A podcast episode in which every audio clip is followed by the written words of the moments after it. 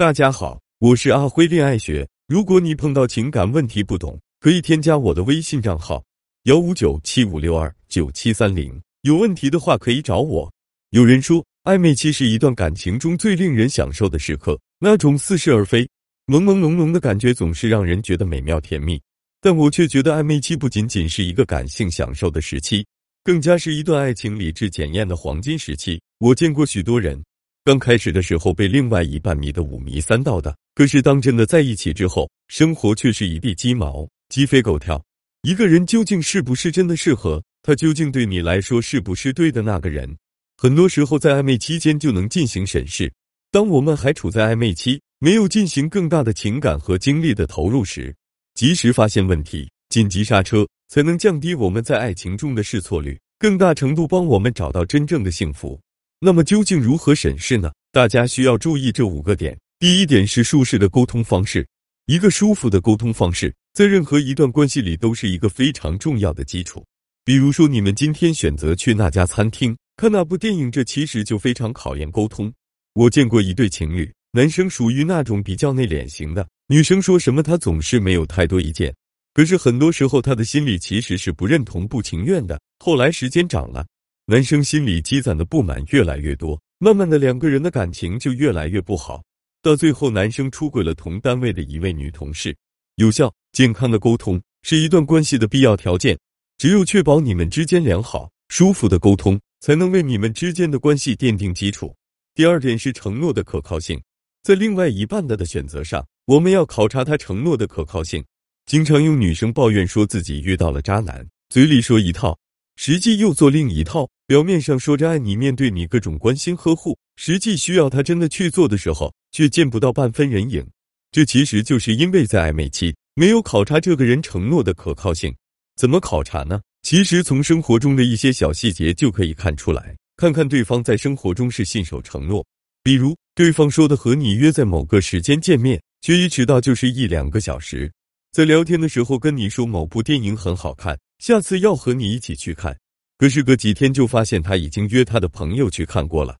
又或者是明明是他跟你说有家餐厅很好吃，要带你去吃，你却永远等不到那一天。像这样行为的男生，就说明他其实并不是一个比较信守承诺、言行合一的男生。当然，我们不排除一次两次的确是意外的情况，但如果他经常出现这样的情况，你就有必要重新考虑一下你们关系的发展方向。第三点是幽默的频率，我个人认为这一点非常重要，因为每个人的幽默感不一样，有的人感知幽默的程度低，有的人感知幽默的程度高。而人和人之间的相处，其实很多时候都讲究一种频率。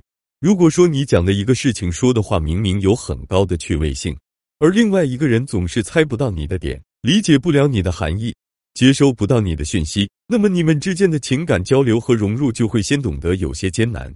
比如说，你明明讲了一个笑话很好笑，可是却得不到对方的回应，或者是你说到的某个点可以延展出很多的笑点，但对方却无动于衷，你就会觉得有些起伏，会有些僵，有些尴尬。人跟人之间的相处，很多时候讲究一种默契，有了默契，两个人的相处才会变得越来越好。虽然很多时候默契是可以随着时间的推移逐步加深的，但是幽默感这种事情要想改变，真的很难。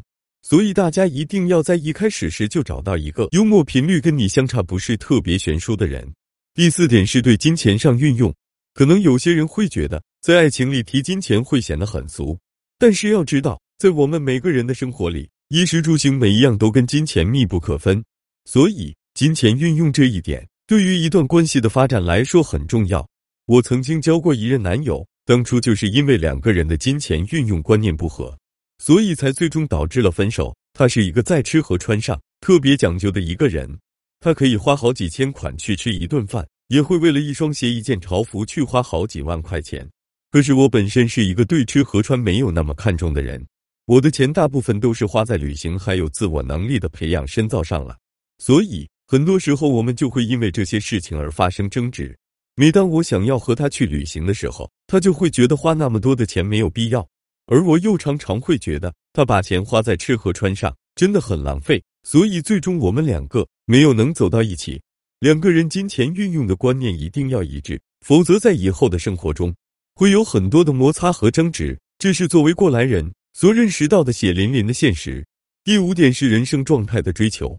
每个人对于人生状态的追求不一样，或许有的人追求的就是那种舒适安逸的生活，可是有些人就是那种爱拼搏、讲求上进的风格。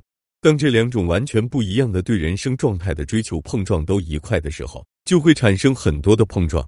比方说，一个人他觉得钱够花就好，剩下的时间就留下来好好的享受生活；而另一个人如果是那种积极追求成功的那种个性，就会不停的去鞭策他，要求他上进。那么，这对于想要享受生活的那个人来说，就是一种很大的痛苦和煎熬。当两个人彼此长期都生活在煎熬里的时候，那么这份感情也自然不会长久。对于生活的观念一致，对于人生理想状态的追求一致，这样的两个人才更能够走到一起。暧昧期的你，也许看到的都是对方身上的好，甚至目光所及，你跟他之间都是粉红色的泡泡。但我们千万不要被这些一时多巴胺和肾上腺素的高分泌所迷惑，抛开感性，理智分析，才能够找到真正适合你并且更长久的幸福。一百种爱，有一百种谜题。